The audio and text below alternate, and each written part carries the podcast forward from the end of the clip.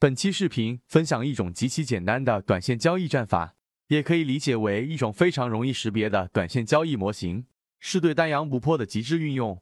什么是单阳不破？一根大阳线之后连续几根阴线或者阴阳交替的调整，均不破阳线实体，而且如大阳线或涨停板出现的位置本身具有一定的突破意义。更优，平台突破、重要压力的突破、重要均线的突破。单阳不破的状态可以理解为多头仍然占优，多方控盘中。反之，一旦急速下跌，把阳线实体覆盖掉，可以理解空头的反扑，对多方的否定，进而走弱。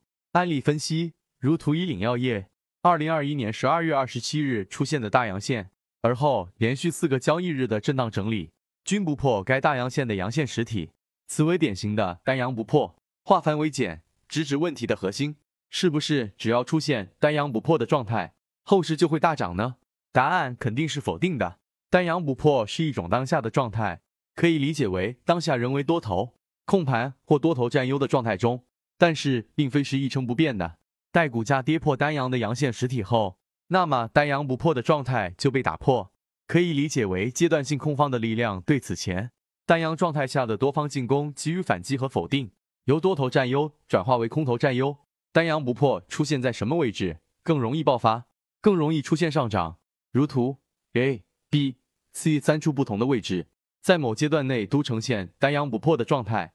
其中 A 震荡磨底阶段虽相对安全边际高，但是阶段内偏弱，中间也把握好，可能也只是赚个早餐的钱。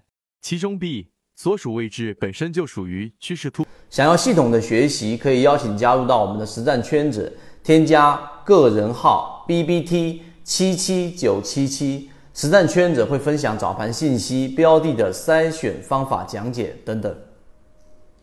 突破的节点，而后单阳不破，单纯从 K 线语言上属于多头占优或者多头控盘中，更容易走趋势加速。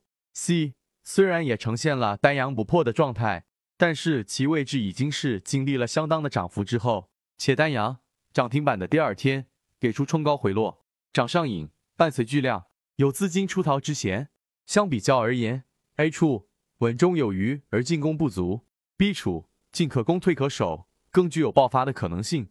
C 有追高之嫌，当然，股价涨跌的直接原因必然是资金的进出，背后各有逻辑。但是从技术上或者抽模型上，仅仅是分类和强弱表达。总结：单阳不破，起单阳放量大阳线或者涨停板出现的位置。以刚刚经历过底部磨底平台的此单阳为放量突破性质的最佳。